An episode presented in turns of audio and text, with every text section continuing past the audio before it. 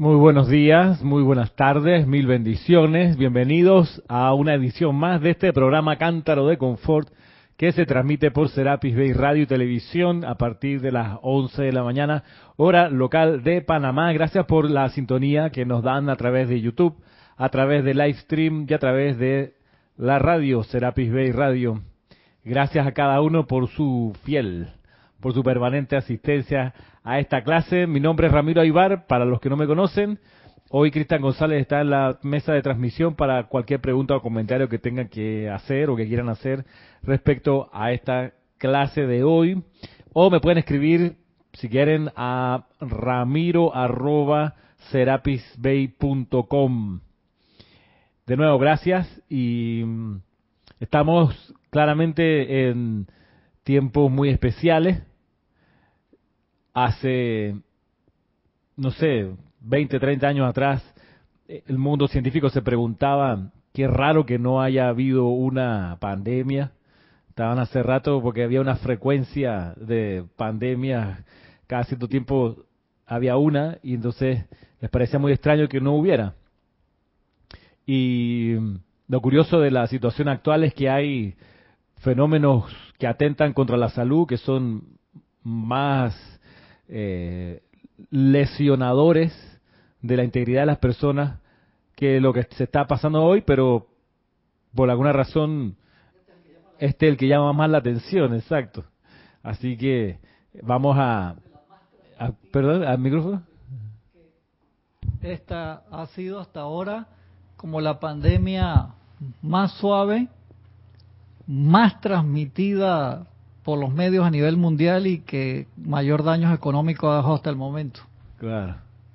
Sí, una de las cosas significativas es que salta cuando vienen estos estos estreses, lo primero que sale es lo, lo más débil, pareciera, ¿no? O sea, es como cuando te si un día te chocan en la calle y tú no eres una persona educada, lo primero que va a salir es es tu es tu parte más más básica, más insultativa, por decirlo de una manera.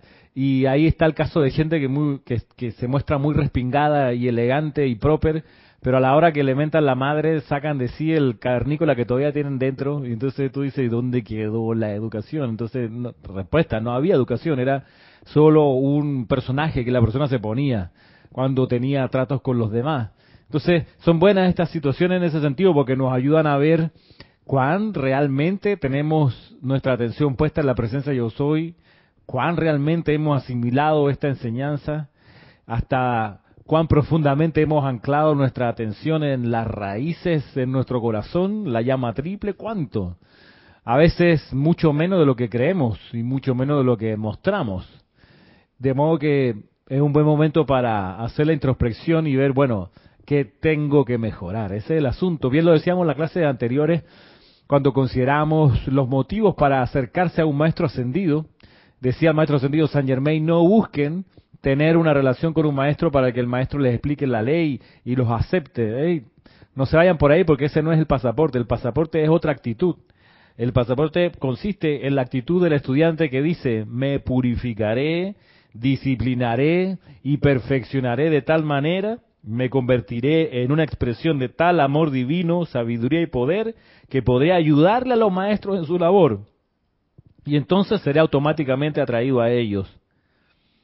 Amaré de tal manera o de manera tan constante, infinita y divina que la mera intensidad de mi propia luz despejará el camino para que ellos me acepten. dice el maestro sentido Saint Germain en la introducción de este libro, El Sendero del Chela, volumen 1. Y desarrollamos la vez pasada que incluso la expectativa de ser aceptado por la Gran Hermandad Blanca es una expectativa un tanto espuria, porque llevaría a que nosotros hiciésemos toda la disciplina, la purificación y el perfeccionamiento con un quid pro quo, con, bueno, lo voy a hacer para que me acepten. Entonces, eso es muy infantil. Eso todavía es, me porto bien y al final me dan un postre de regalo, un caramelo. Así que de esa manera infantil, pues no vamos a llegar muy lejos. La cosa es enfrentarlo de manera más madura, decir, ¿sabe qué? Yo me voy a purificar y me voy a disciplinar y me voy a perfeccionar y voy a convertirme en un sol de amor tan intenso que podré ayudarle al maestro en la labor que él tiene. Más allá de que luego él me pudiera ayudar, pero en realidad mi prioridad es ser capaz de poder ayudarle a él en su labor. Esa es la motivación. Para eso se, se purifica, se disciplina, se perfecciona, se convierte uno en una fuente de amor divino y al momento en que las situaciones se ponen difíciles es cuando más se necesita mostrar cuánto de eso ha ocurrido. Y la idea es que seamos honestos, seamos honestos, honestos, honestos en reconocer, mira, sí me falta, mira que a la primera me asusté, mira la que a la primera me puse a mentar madres, mira que a la primera me cambié de invocación, nombre, a la primera eh, empecé a preocuparme por el yo mi mío, qué pasa con mi familia, mis cosas, mi salud, mi país, y todo es yo mi mío. Entonces, ¿qué pasa? Eh, honesto, hay que ser honesto, hay que decir, mira, sí, realmente cuando me aprietan un poquito lo primero que sale es esto, la, el egoísmo, el mirar solo en beneficio del yo inferior. No hay nada de malo, nada más que no uno no pudiera entonces hacerse muchas ilusiones de poder ayudarle al maestro con el servicio que el maestro tiene si no es capaz uno de hacerse una introspección honesta, desapasionada y decir, mira, tengo que mejorar aquí, tengo que mejorar allá y ser capaz de con humildad decir, bueno, gracias por la oportunidad de ver lo que hay que mejorar. Y este momento es muy bueno para hacerlo, muy bueno para darse cuenta qué es lo que hay que mejorar, la situación del país, la situación de los distintos protocolos de restricción de movimiento, de, no contacto con personas. Vamos a ver cuánto del miedo todavía queda, todavía en la conciencia de los estudiantes de la luz, porque la humanidad en general, ¿qué vamos a hacer? están todavía en otras cosas. Pero tú dices, no, hombre, yo llevo un tiempo ya cultivando la enseñanza de los maestros ascendidos. Buen momento este para examinarme y decir y reconocer humilde y honestamente, esto me falta. Y esto, qué bueno que me viene a la atención porque lo puedo mejorar. ¿Qué cuestiones hay que chequear que deberían ya estar erradicadas? Bueno, la fe inconmovible, absoluta, la fe inquebrantable de que la presencia yo soy es la única presencia y es el único poder.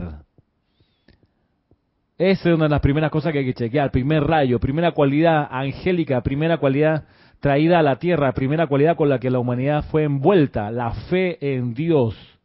Vamos a ver cuánto de eso hay. Y si hay poquito, qué bueno que te diste cuenta. Y si hay mucho, qué bueno porque tienes para compartir. Fe invencible, aquí nada me asusta, porque yo con la presencia yo soy soy mayoría aplastante. Y en eso me anclo, en esa fe invencible de que mis llamados tienen que ser respondidos porque no le queda de otra a la vida y el universo que contestar mis llamados que hago en el nombre de Dios yo soy. Entonces partamos por ahí. Eso nos ayuda a desraizar el miedo que todavía queda en las células del, del cuerpo etérico, el físico, el mental y el emocional. Buen momento para hacer esa revisión. Y de ahí en adelante, creo que se puede avanzar con pie firme en pos de cosas eh, de alcance superior, como por ejemplo ayudarle a un maestro ascendido con su plan, con su desarrollo divino. La semana pasada había un criterio que me gustaría que quedara bien instalado y es ¿Cómo, ¿Cómo reconocer, primero, que es un chela, segundo, que es un chela probacionista, que es un chela aceptado? Y nada más voy a repasar un poquito porque me imagino que hay algunas personas que están repitiendo este espacio de clase y algo escucharon la semana pasada o en semanas anteriores. Pero para los que no estamos profundizando la comprensión del sendero del chela, ese, ese chela, ese viene siendo un estudiante que se sale de la masa de estudiantes de la enseñanza de los maestros ascendidos, se sale porque quiere una relación más íntima, más intensa con un maestro ascendido.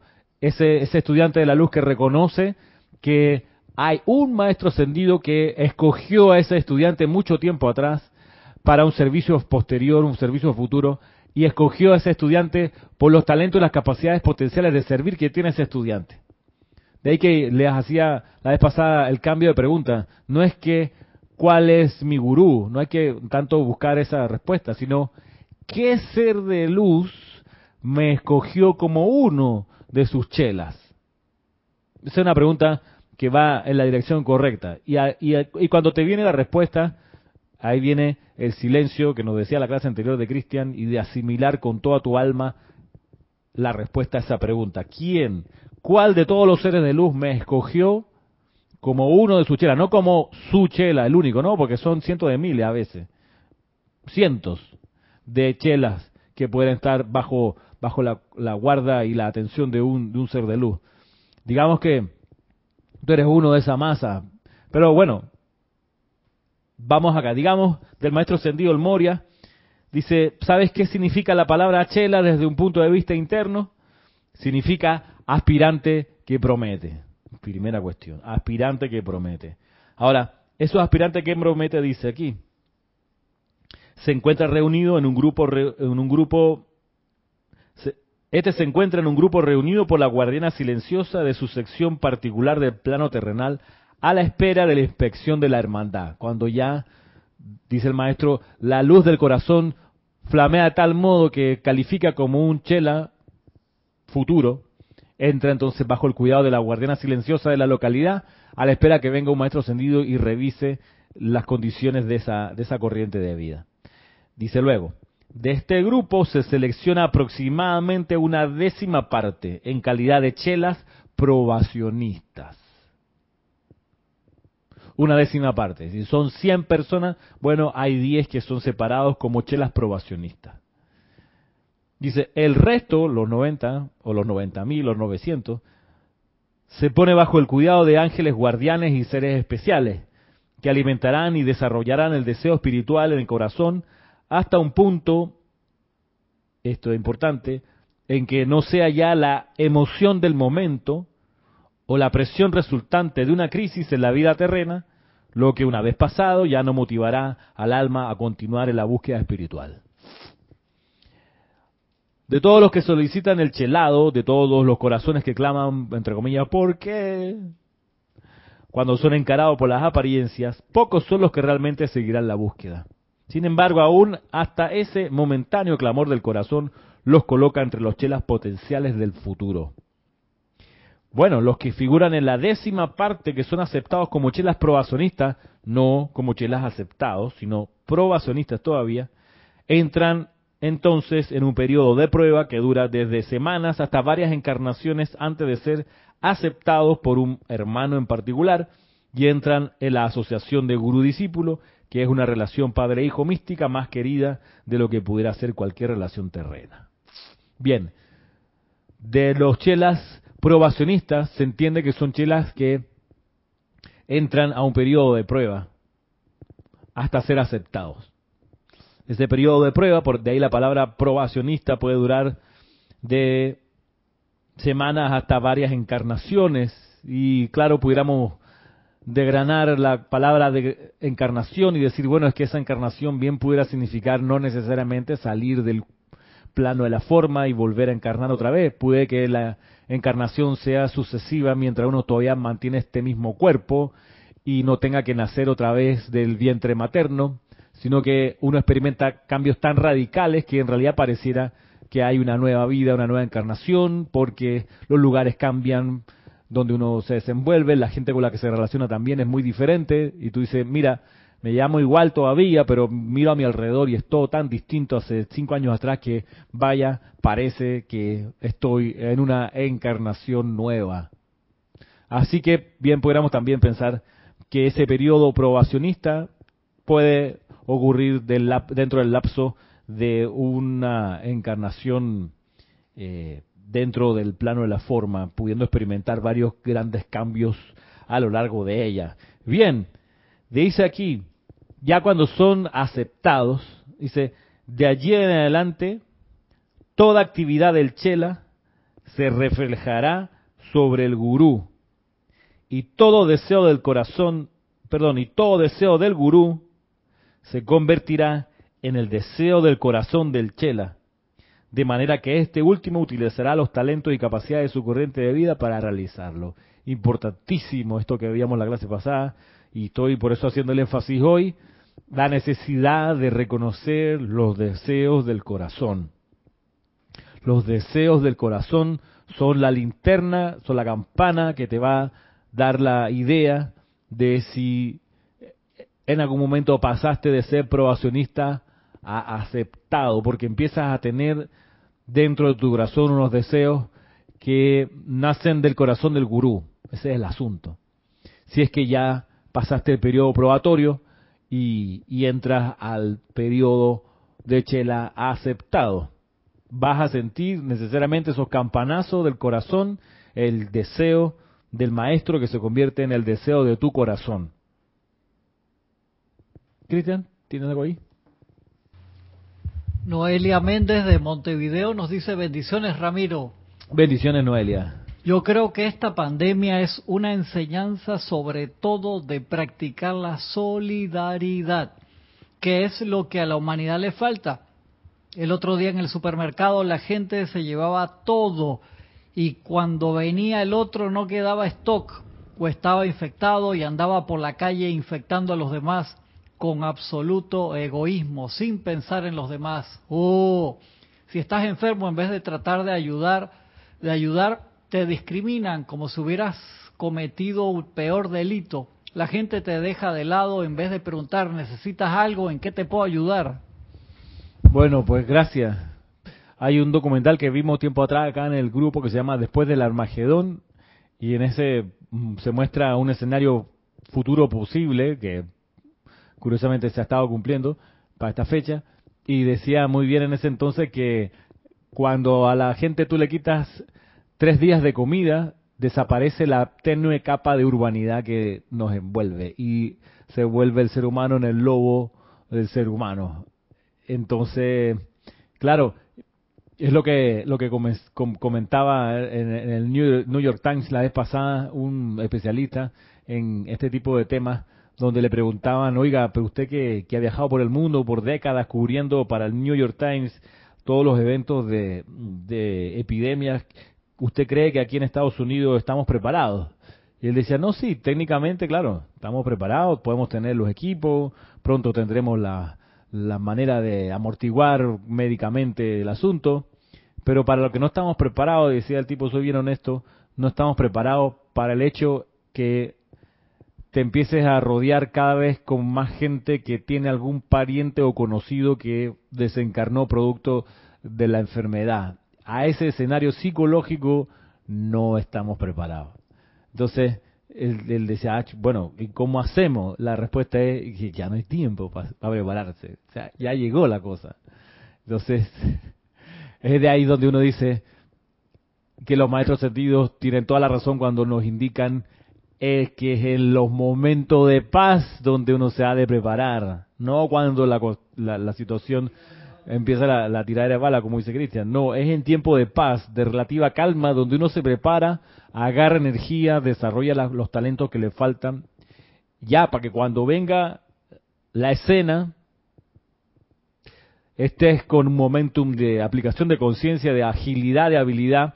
Es como la vez pasada conversaba con alguien tercera edad, decía, pero Oiga, o sea, esta es la hora que uno de tercera edad tiene que tener una mínima resistencia física y, eh, plasticidad, porque lo vi pasar, lo vi pasar con mi suegra, lo vi pasar con gente querida que llegado a, edades altas, eh, sus cuerpos no se sostienen mucho, entonces cualquier cosa se convierte en una tragedia, un accidente mínimo es una es un gran gran problema, porque las personas se desconectaron quizás por ignorancia o por no saber, se desconectaron de la necesidad de hacer algo de ejercicio todos los días, de tener una dieta saludable. Entonces, para cuando tienen 80, no, que ahora quiero salir a trotar para tener buen... Ya no, hermano. No, hombre, que ahora voy a cuidarme, ya no fumo más. Este, eh, ya, ya no, ¿para qué? es antes, con tiempo, con tiempo, con, con, mirada a largo plazo que uno toma las previsiones y dice, ¿sabe qué? Para cuando, como bien lo decía Steve Jobs, decía que ojalá que, más o menos sí, que tu comida sea tu medicina,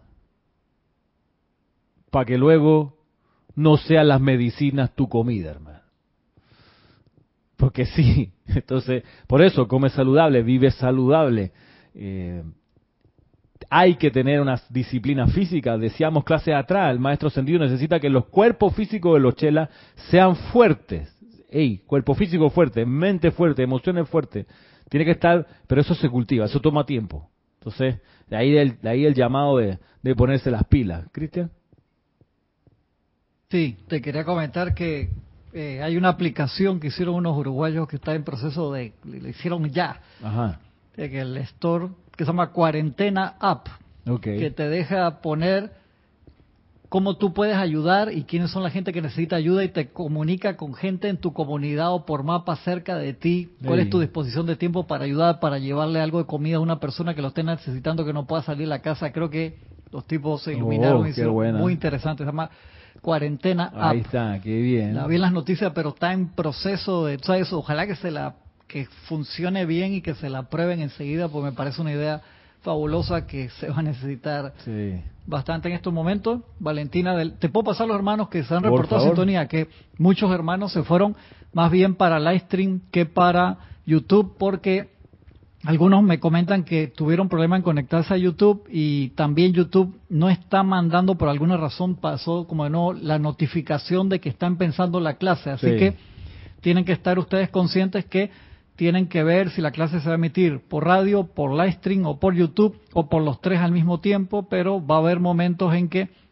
si a algún hermano le toca transmitir desde la casa, lo va a hacer por uno solo de los medios para no consumir tanto ancho de banda y que la clase le llegue perfectamente. Voy a pasar la pregunta de Valentina de la Vega de Madrid, de España, y luego paso a los hermanos conectados. Perfecto. Dice Valentina Ramiro, ¿es posible que en las actuales circunstancias los maestros pongan a prueba a chelas para misiones más importantes en el futuro? As- Así yo creo también. Que este es el momento para, para que los maestros, ahora lo, va- ahora lo vamos a ver aquí en el mismo discurso de, del maestro sentido del Moria. Eh, sí, es que, de, o sea, ¿cómo, cómo va un, un instructor, un profesor, un, un maestro, un guía, cómo va a saber el estado de su estudiante, discípulo, si no lo somete a algún tipo de estrés, algún tipo de prueba, algún tipo de evaluación, ¿no? Hay- se necesita la evaluación, se necesita la situación pa- para ver por dónde va tablas, por dónde va, dónde están las condiciones de esa, de esa persona. Eh, si se pone a llorar a la primera, uh, pues ya sabemos que ya no había mucha ilusión y, y ni modo, no funciona, hay que empezar otra vez. Eh, y así, o sea, es el momento donde, donde la cosa se ve quién es quién. Y es bueno que así ocurra para disolver la ilusión en la que nos dejamos envolver. De creer que el más plantado está súper bien plantado y a la hora de la hora es, un, es una llantina. Ay, yo no quería. ¿Y por qué me pasa esto? Bueno, qué bueno que se develó que en realidad no era tan, tan eh, fuerte ese pilar como se creía. Y es bueno pues, entonces para empezar a fortalecer. Miren lo que dice el maestro aquí. Mientras que no pase por las gloriosas puertas de la liberación eterna, todo chela aceptado pasará a través de diversas experiencias mediante las cuales el gurú espera desarrollar y madurar los vehículos que la corriente de vida utiliza, hasta convertirse el chela en el control maestro de la energía, no solo en el plano físico terreno, sino también en los planos internos más sutiles. ¿Ves? Todo el tiempo está el proceso este de entrenamiento, mejoramiento, perfeccionamiento. Dice luego, el gurú examina, me encanta esta parte, perdón que interrumpa, me encanta esta parte porque echa por tierra la doctrina de la verticalidad que se había instalado en los estudiantes y en los grupos de la enseñanza de los maestros ascendidos. Y le digo doctrina porque es una creación humana. No está eso en los libros de los maestros ascendidos, a no ser que alguien me lo encuentre y me diga, Ramiro, está equivocado, aquí está el discurso del Mahacho Han, de Serapis Bey, de Hilarión, de quien sea, donde dice parte por parte en qué, se- en qué consiste la doctrina de la verticalidad, que se enseñó en los años 80 y 90 a los grupos de metafísica y que se fue quedando de algún modo instalado en la dinámica de los grupos. Si alguien encuentra ese discurso, le agradezco sinceramente, me diga dónde está, qué libro, qué página, eh, y haré una clase rectificando lo que ahora estoy diciendo. Pero lo que, a, falta de esa prueba, lo que, me, lo que les voy a leer confirma el hecho de que esa doctrina de la verticalidad no existe en la enseñanza de los maestros ascendidos, lo que existe es la enseñanza del amor divino, que es otra cosa. La, doctrina de la, de la verticalidad lo que hizo, entre otras cosas, fue instalar a algunos líderes de grupo o, instructores, instalar una posición de poder, de poder humano, por medio del cual a través de esa doctrina de verticalidad eh, imponían un régimen de separatividad entre los estudiantes de los grupos. Cosa curiosa que el virus que está en las noticias de hoy tiene como jeroglífico ese, separar a la gente, no se junte, no se reúna, téngale miedo, sepárese, no haya más de tantas personas en tal lugar. Eso es lo que, lo que termina ocurriendo, que entonces se produce el aislamiento, que es lo opuesto al amor. El amor reúne, el miedo separa. Entonces, la doctrina de la verticalidad aplicada en los grupos se manifestó como eso, como separatividad y como dominación del instructor sobre los discípulos. En una expectativa falsa de que, bueno, te estoy entrenando para el día que tengas como instructor a un maestro ascendido. Y cuando vemos lo que vamos a leer aquí, nos vamos a dar cuenta cuán lejos está esa doctrina, esa creencia de la enseñanza de los maestros ascendidos, probablemente tal. Y se los voy a leer para no dar más vuelta. Dice aquí. El gurú examina los cuerpos internos del chela de, de, forma tan meticulosa como una madre examina la ropa de sus hijos con miras a reparar las rasgaduras y reforzar ciertas partes de dichos vestidos a fin de darle al niño la mayor protección, confort y belleza. El servicio particular que el individuo está prestando también determina la parte del instrumento séptuple que estará sujeto al mayor desgaste y a la más severa presión por razón de la exposición a las circunstancias discordantes. A menudo justamente la porción de la corriente de vida que más se necesita es la que menos desarrollada estará. Y lo único que persigue la constante atención del gurú y el constante enfoque de energía sobre este vehículo es desarrollarlo y hacerlo madurar, aunque esto le pueda parecer exasperante al discípulo querido. Es mejor que el gurú teja una armadura mística sobre el talón de Aquiles que dejarlo vulnerable a los embates del mal en un momento de importancia cósmica. ¿Ah? Como ahora, ¿viste? Estamos en un momento de importancia cósmica, señores, señoras. Y, aquí en este párrafo, miren ustedes que lo dice el maestro Sendido el Moria, no es la Madre María, no es Lady Nada, no es la amada maestra ascendida Guañín, es el maestro ascendido el Moria, Chohan del primer rayo, que te habla en esta manera tan maternal tan amorosa, tan tierna. Voy de nuevo. El gurú examina los cuerpos internos del chela de, de, forma tan meticulosa como una madre examina la ropa de sus hijos con miras a reparar las rasgaduras y reforzar ciertas partes de dichos vestidos a fin de darle al niño la mayor protección, confort y belleza. Mira tú, Extrapolemos, si tú eres instructor y quieres emular a un maestro ascendido en el trato que tiene el maestro ascendido con, sus con sus chelas, y tú quieres replicar ese trato como instructor hacia los discípulos que vienen a tu clase o que se acercan a ti, tienes que estar pendiente y estar haciendo ese examen meticuloso de tus estudiantes. Meticuloso, como una madre examina la ropa de sus hijos con mira a reparar las rasgaduras y reforzar ciertas partes de dichos vestidos. Con ese afán, con ese cuidado, con esa atención a los detalles, para reparar esas partes, no para incendiar a la persona, porque como es tan bruta que se dejó romper la ropa, de cómo es tan incapaz que no vela por su vestido. Todo lo contrario es una, un abordaje del maestro, del gurú, lleno de atención, de cuidado, de cariño, como una madre, porque el maestro sentido el Moria puede haber dicho, mira, y, lo, y él, lo ha dicho en el sentido siguiente, yo he sido por muchas veces eh, eh, activo en muchas encarnaciones en los ejércitos. Entonces, ahí, ahí todas las cosas son a grito limpio, y a exhibición, y a burla. Él puede haber usado esa memoria y plasmarla acá.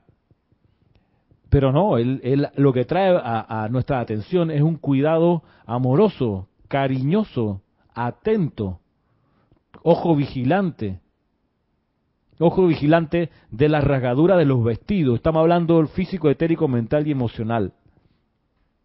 A fin de darle al niño, dice acá, al niño, al discípulo, al instructor, al chela del gurú, darle la mayor protección, no la mayor humillación, no la mayor suspicacia, no la mayor distancia de los demás, es la mayor protección, confort y belleza.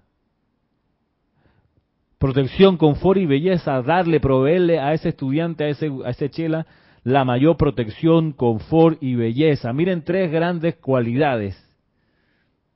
Que los instructores tengamos en mente eso cuando tratamos a los estudiantes. Que siempre cuando pasen por nuestras manos tengan un destino de mayor protección, de mayor confort y de mayor belleza. Y eso es lo que ha de estar motivando al instructor con respecto a sus discípulos. Darles eso. Y miren acá, por eso es buena la enseñanza de los maestros sentido porque te afinan la puntería. Dice, enfócate en esto, dice, el servicio particular que el individuo está prestando también determina la parte del instrumento séptuple que estará sujeto al mayor desgaste y a la mayor y a la más severa presión por razón de la exposición a las circunstancias discordantes. Entonces, claro, de repente estamos hablando aquí del instrumento séptuple, estamos hablando de los cuatro cuerpos inferiores más el cuerpo mental superior o Cristo, más el cuerpo causal y más el cuerpo de fuego blanco. Bueno, a lo mejor alguno de los siete está diciendo acá es el que más dejaste sufre producto de la exposición a circunstancias discordantes. Puede ser tu cuerpo físico, etérico, mental o emocional. Tú, tú dirás. Entonces, a veces, claro, uno dice, pero ¿por qué estoy sometido a esto? Esto es una, una disciplina muy, muy fuerte la que vivo en el día a día. Entonces, y dice luego, a menudo, a menudo dice justamente la porción de la corriente de vida que más se necesita es la que menos desarrollada estará. Y lo único que se persigue con la constante atención del gurú y el constante enfoque de energía sobre este vehículo es desarrollarlo y hacerlo madurar, aunque esto le pueda parecer exasperante al querido discípulo. Es mejor que el gurú teja una armadura mística sobre el talón de Aquiles que dejarlo vulnerable a los embates del mal en un momento de importancia cósmica. Cristian. Sí, voy a pasar primero los conectados y después lo tenemos que reportó sintonía acá en, en Skype. María Mireya Pulido, Víctor Asmat de Buenos Aires, Argentina, Mercedes Pérez desde Andover, Massachusetts, Marta Silio desde Córdoba, Argentina, Oscar Hernán Acuña desde Cusco, Perú, Elizabeth Aquino desde San Carlos, Uruguay, Arraxa Sandino desde Nicaragua, Paola Farías desde Cancún, México, Valentina de la Vega Montero desde Madrid, España, Olivia Magaña desde México, Elizabeth Alcaíno desde Nueva York, Rolando Bani desde Valparaíso, Chile, Flor Narciso desde Cabo Rojo, Puerto Rico, Norma Mabé Marillac de Entre Ríos, Argentina, Consuelo Barrera desde Nueva York. Kira está escribiendo algo pero no ha llegado todavía. Y te paso los que están acá en YouTube, que hay gente que reportó que no ve nada en YouTube, entonces se pasaron a, a Livestream. En YouTube tenemos a Leticia López desde Dallas, Texas, Paqui Serrano desde Barcelona, España, Benil de Fuentes Soto no me puso, ese de Valparaíso, sí, de Villa Alemana, Valparaíso. Angélica desde Chillán, Chile, Juan Manuel Medina desde Poza Rica, México, Migdalia Urriola desde Monagrillo, Panamá, Emilio Narciso está aquí en Panamá y está en, reportando sintonía en YouTube. Te voy a pasar un par de... Eh, ¿Tienes preguntas? Es que okay, okay, eh, a ver por dónde empiezo acá. El de Marta, que lo escribió hace rato, Marta Silio de Córdoba, Argentina, dice, ¿sabes cuál es mi app? Respondiendo a lo que habíamos comentado en la aplicación, ¿sabes cuál es mi app para ayudar? Me senté y visualicé mis vecinos en un radio de 200 metros para detectar los que están solos, impedidos por algo físico, y surgió uno, automáticamente levanté el teléfono y llamé. Ama ahora. Ajá, muy bien. Gracias, Marta. Eh, Mercedes Pérez, desde Andover, desde Massachusetts, dice bendiciones. Y eso de convertirse en chela es para todas las edades, incluida la tercera edad, ¿cierto? Por supuesto. Víctor Asmad desde Buenos Aires, Argentina, dice bendiciones Ramiro y a todos. Bendiciones.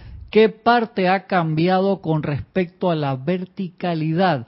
Según comprendía, considero que mantiene un orden. Claro. Y ese orden, y esta es la clave, Víctor, ese orden se establece a punta de amor. No a punta de amenaza, no a punta de sugestión, a punta de amor. Por eso los maestros son naturalmente obedientes a sus superiores, porque los superiores son superiores porque tienen una intensidad mayor de amor, tienen un momentum de amor mayor, y por eso cuando ese momentum de amor habla a otro momentum de amor menor, los menores naturalmente obedecen, hacen caso, siguen esa indicación, porque lo que sienten es el influjo intenso de ese amor más intenso, mayor. Eso es lo que cambia. Entender que es natural que haya liderazgos y es bueno que haya liderazgo. El ser humano necesita tener una autoridad que le, le dé luces en los momentos difíciles. Esto, eso es parte de lo que la antropología estudia desde toda la vida. La, necesidad del, del eso se llama principio de autoridad en antropología. Eso existe, eso, eso es científico.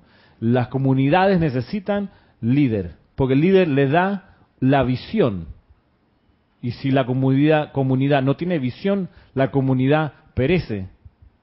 Como uno mismo, si no tiene una visión que alcanzar, uno se deprime, se marchita.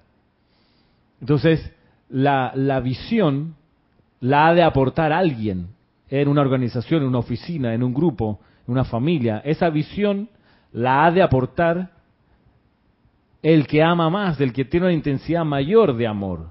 Y es ahí donde naturalmente se organiza todo en orden divino. Hay una clase muy buena, Víctor, del Mahacho Han, que se llama Círculo Interno de la Deidad. Está en el Boletines Privados, volumen 1. Círculo, y se lo recomiendo a todos, Círculo Interno de la Deidad. Boletines Privados de Thomas Prince, volumen 1. Y ahí te explica este mecanismo. Dice, esto ocurre desde alfa y omega hasta el planeta Tierra. Y es un principio que se repite en todas partes. Y es cuando se hace descender una vibración intensa a un plano más denso de vibración y esa vibración intensa atrae así partículas, electrones y con eso, con esa dinámica se crea el sol central, los planetas, los grupos y los estudiantes que llegan después. Pero el impulso, el horno que hace acercarse a eso, a él, está vibrando intensamente con amor divino, amor divino. Por eso, cuando se ama lo suficiente, no hay necesidad de establecer ningún régimen de disciplina impuesta. Naturalmente, la gente sigue a el líder que tiene esa intensidad de amor. Es ese es el asunto. Cristian, ¿qué más? Kira Chan desde Panamá dice bendiciones para todos. Bendiciones. A veces puede ocurrir que el guía, papá, mamá, ha acostumbrado tanto a que un discípulo o hijo dependa de él, que ese discípulo o hijo eh, queda viviendo en el engañoso confort de la dependencia. Ah, exactamente. Exactamente. Y a veces ha pasado humanamente que hay padres y madres que no quieren que sus hijos crezcan y vuelen y se desarrollen y entonces les generan una condición psicológica de dependencia y ahí tú los tienes a esos muchachos cuarentones viviendo con los padres. Eh, porque es más fácil en la casa del papá, en la comida rica que hace la mamá, y ahí siempre alguien lava la ropa y te hace el cuarto, y entonces no tienes que pagar todas las cuentas, pagas algunas. Entonces, no es que estoy, no estoy listo, estoy esperando el momento para dar el salto y dice, bueno, ya, pero tienes 50 años, hermano, ya te casaste. ¿Cómo hacemos? Entonces, claro, hay una dependencia a veces mutua de hijos que se acostumbran a vivir con los padres y padres que no quieren soltar a los hijos y hacen todo lo posible por desanimar a todas las nueras, a todos los yernos, porque ninguno sirve, porque mi hijo es el único príncipe y mi niña es la única princesa, y entonces eh, y se van se van arranchando, tirando ancla y quedan viviéndose para siempre con los padres eh, yo puedo entender que a veces una persona mayor de tercera edad ya no puede vivir sola y viene un hijo, una hija adulta dice, vente a vivir conmigo o me mudo para cuidarte. Eso es otro, otro libreto. Y ahí es otra cosa. Y ahí estamos hablando de servicio y son otras otras las variables, por supuesto. Y eso es loable, sin duda. Eh, pero bien, eh, sí, hay de todo. Hay, hay, hay, yo he visto instructores que no le dan alas a los hijos, que, que no les permiten oficiar, que no les permiten dar clase, y siempre la, la palabra es no. No, no, no, no, no, solamente yo. Entonces, cuando viene una hora cósmica, resulta que los hijos no están preparados para enfrentar la hora cósmica. ¿Y por qué? Porque cuando estábamos en tiempo de paz, la persona a cargo no les dio chance de crecer, de equivocarse, de meter la pata. No le dio oportunidad, porque no, es que te vas a equivocar. Bueno, pero como voy a saber que voy a meter la pata? No es que yo ya sé, te conozco, pero dame chance. Y no les dan chance, entonces viene eh, la crisis, viene el estallido, viene los terremotos y nadie sabe nada, y todo el mundo esperando indicaciones porque nadie aprendió a tomar decisiones. Bien. Historia Juan Manuel Medina de Poza Rica, México, había comentado anteriormente, dice bendiciones a todos. Bendiciones, Juan. Ramiro, así me ha pasado cuando veo directamente a los ojos de cada uno de los que me siguen en la sagrada enseñanza que les comparto. Angélica de Chillán, Chile, dice Ramiro, bendiciones. Bendiciones, Angélica. Me pasó hace unos días que a un alumno le propuse que fijara su atención en un tema que pudiera manejar para la empalizada no fue más. Fue súper, fue súper amoroso, fui súper amorosa y aún así el tigre de la personalidad saltó a tal punto que tuve que pedirle se tomara unos días para que se aquietara. Esto fue unos días antes de todo el movimiento del virus, pero sí dentro del movimiento social del país. Pregunta, hasta qué punto es la capacidad de un líder para guiar sin caer en la doctrina vertical. ¿Hasta qué punto? Bueno, hasta el punto que uno emane tal cantidad de amor que que se libere de esa idea, de ese molde mental y empiece a amar. Y con todo lo que el amor es, amar no es dejarle pasar las cosas a los estudiantes, bien lo dice acá el Moria, el gurú está examinando los cuerpos internos del chela tan meticulosamente como una madre examina la ropa de sus hijos con mira a reparar las rasgaduras y reforzar ciertas partes de dichos vestidos. En ningún momento dice aquí, hazte de la vista gorda, no. Dice, atención a las rasgaduras, a una, es que ya se le va a pasar. No, espérate, aquí hay una rasgadura en tu vestido.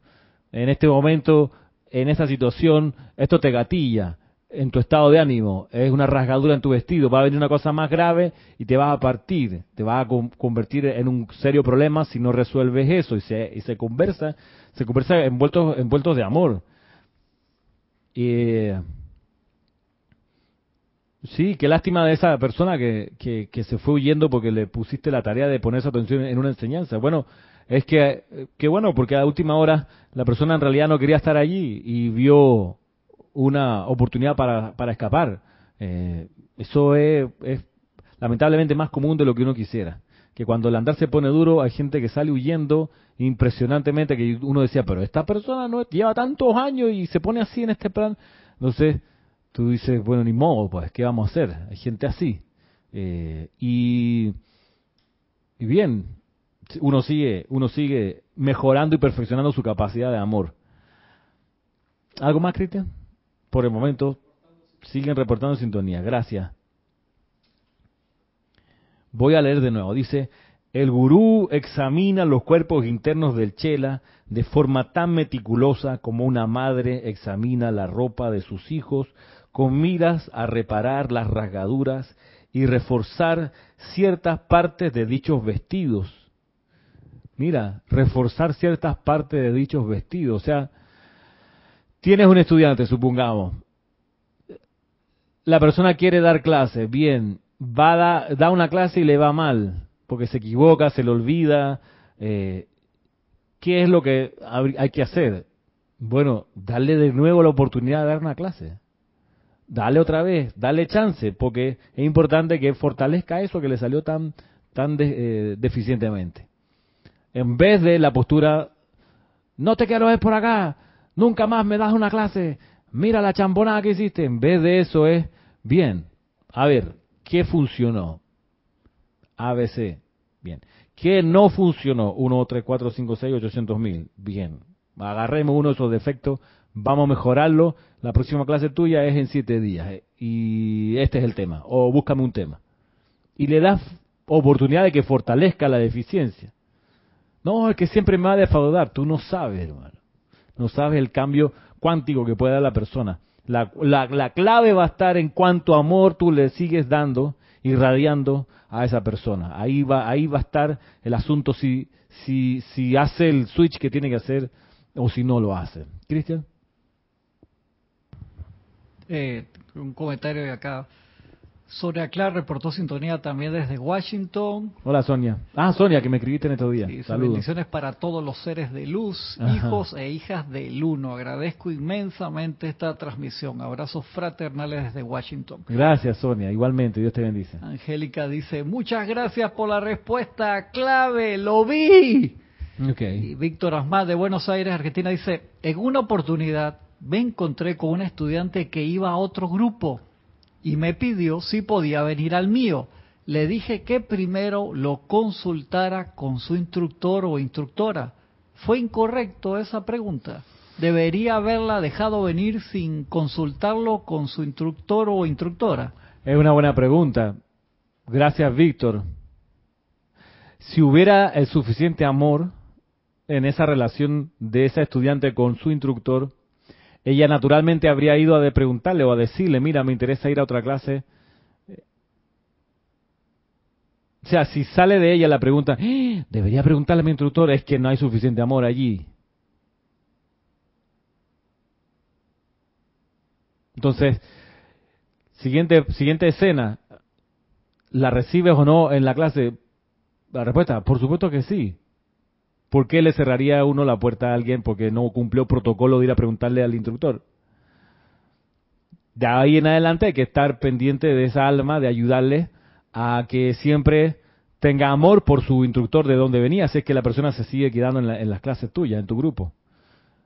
Desde el momento que tú ves algún indicio de desaprobación, de crítica, de juicio, de condenación de esa alma hacia su instructor anterior, es el momento de parar un poquito y decir, a ver, no, no, porque esa persona que te dio instrucción en algún momento merece todo tu, amor y tu gratitud hasta el fin de los tiempos.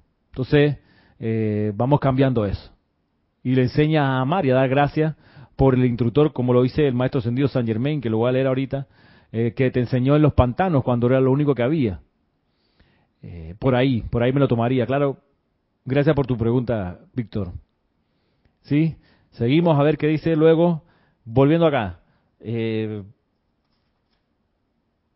sí, quiero leer lo de, lo de la diferencia entre discípulo y chela, si bien no hemos terminado el capítulo del Maestro Ascendido El Moria aquí. Pero por el momento lleguemos hasta este, a este sitio donde dice el Maestro Ascendido El Moria, es mejor que el gurú teja una armadura mística sobre el talón de Aquiles del estudiante o del chela, que dejarlo vulnerable a los embates del mal en un momento de importancia cósmica. Tejer una armadura mística, no destruir la psicología del estudiante, no. Tejer una armadura mística sobre el talón de Aquiles, sobre el error, sobre el defecto, sobre la mueca, sobre el descontrol. Tejer una armadura mística. Y tejer, señores, señoras, miren la palabra, tejer. Miren el verbo. Tejer es un proceso, señoras, señores, laborioso, amoroso. No sé si ustedes han tejido. Yo tejí una, dos, tres veces en Chile porque a uno le enseñaban en la clase de artes manuales a tejer. En algún momento tejí un cuadradito Tranquilo, no tienes que dar explicaciones. Sí. Si te gusta tejer, yo te visualizo ahí tejiendo. tejiendo. Y dice, la gracia de hacer un cuadradito que todo el salón, de los 45 estudiantes, cada uno hacía un cuadradito y al final alguien unía los cuadraditos y hacíamos una frazada y la regalábamos al asilo de ancianos. Era una dinámica así, era parte de como una labor social. Perdón, que te interrumpa. Está preguntando Ajá. Mercedes Pérez si, si vamos a hacer los decretos a las 12. Y ya son las 12, pronto van a ser las 12. Faltan 5. Faltan cinco.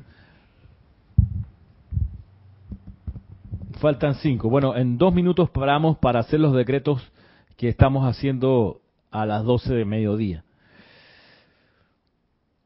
Tejer, tejer, bordar, son tareas que se hacen en calma. Tú no estás apurado mientras tejes, ni estás molesto mientras bordas porque te vas a pinchar y vas a dañar el tejido, vas a perjudicar el bordado. Por eso la relación entre un instructor y un discípulo es así, es un bordar, es un tejer, es de cuidado, es de cariño, es de atención. Pongamos, tomemos nota de estas palabras y de estos verbos. Y mm, lamentablemente parece que vamos a terminar con esto. Y nos queda para la próxima semana eh, la diferencia entre discípulo y chela según el maestro ascendido San Germain. Vamos a dejarlo hasta aquí, de modo que nos preparamos ahora para hacer los decretos que hemos estado energizando. Hoy es 21 de marzo, equinoccio de primavera, equinoccio de otoño. Momento especial para hacer este llamado y nos vamos a preparar. Tengan a, su alcance la invocación al círculo flamígero de fuego azul individual que está en el libro de ceremonial volumen 1, círculo flamígero de fuego azul individual, y luego tengan a mano el decreto para disipar focos de epidemias y enfermedades, también del volumen 1 de ceremonial. El del círculo flamígero está en la página 187. Y el otro creo que es la 217, si no me equivoco. Vamos a prepararnos, nos preparamos de la siguiente manera. Vamos a cerrar los ojos, vamos a poner la espalda recta, vamos a visualizar la llama triple en el corazón.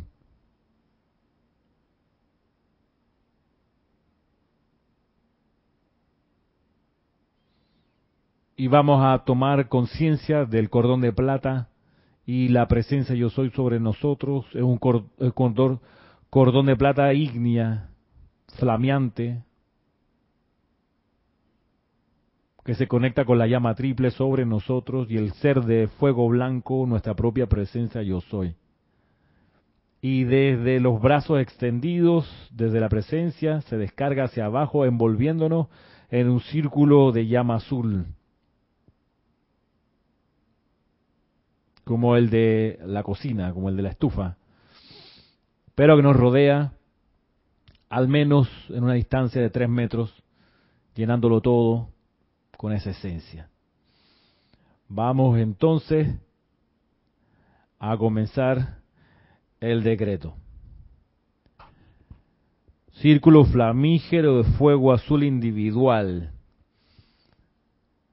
Todos, amada, magna y victoriosa presencia de Dios, yo soy en mí Oh amada inmortal llama triple de vida dentro de mi corazón y amada señora Astrea, establezcan y sostengan alrededor de mis cuatro cuerpos inferiores y los de toda la humanidad un anillo no pase de llama azul viviente, que este círculo flamígero de su fuego azul purificador desvíe cualquier forma de pensamiento y sentimiento de imperfección y le impida encontrar anclaje en la sustancia y energía de mis propios cuatro cuerpos inferiores, así como también en los de toda la humanidad, al tiempo que esta purificación tiene lugar. Mi mente ahora se convierte en un receptáculo claro para los soplos divinos desde tu corazón.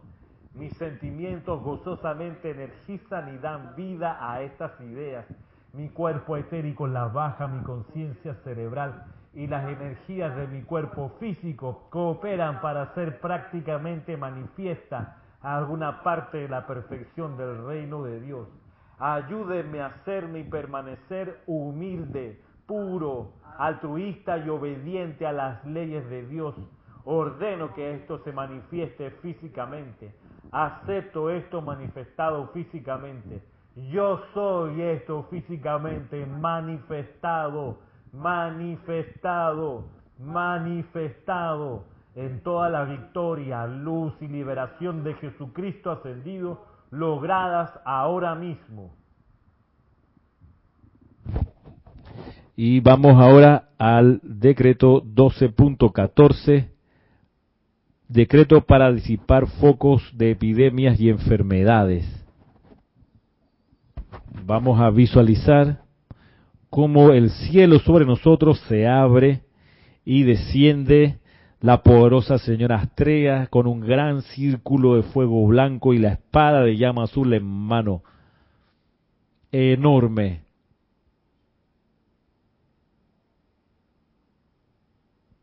Y con esta visión y actividad comenzamos.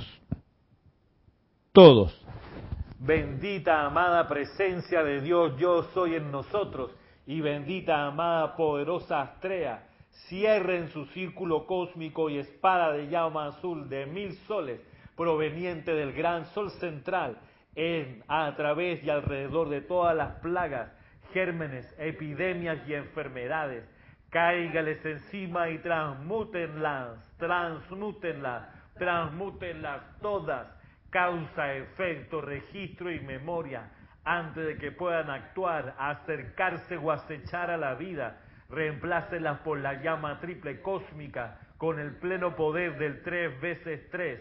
Bendita amada presencia de Dios, yo soy en nosotros, y bendita amada poderosa Astrea, cierren su círculo cósmico y espada de llama azul de mil soles provenientes del gran sol central, en a través y alrededor de todas las plagas, gérmenes, epidemias y enfermedades cáigales encima y transmútenlas, transmútenlas, transmútenlas todas, causa, efecto, registro y memoria, antes de que puedan actuar, acercarse o acechar a la vida.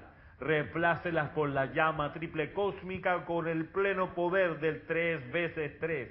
Bendita amada presencia de Dios, yo soy en nosotros, y bendita amada poderosa Astrea, cierren su círculo cósmico y espada de llama azul de mil soles proveniente del gran sol central, que a través y alrededor de todas las plagas, gérmenes, epidemias y enfermedades, cáigales encima y transmútenlas, transmútenlas, transmútenlas, todas, causa, efecto, registro y memoria, antes de que puedan actuar, acercarse o acechar a la vida, reemplácelas por la llama triple cósmica con el pleno poder del tres veces tres y que el pleno poder de la llama del amor sagrado, del fuego sagrado, se multiplique por mil con abrumador poder cósmico, doblado a cada instante de cada hora, gobernándolo todo con la supremacía divina y obediencia, hasta que todos seamos ascendidos y libres. Amado yo soy, amado yo soy, amado yo soy.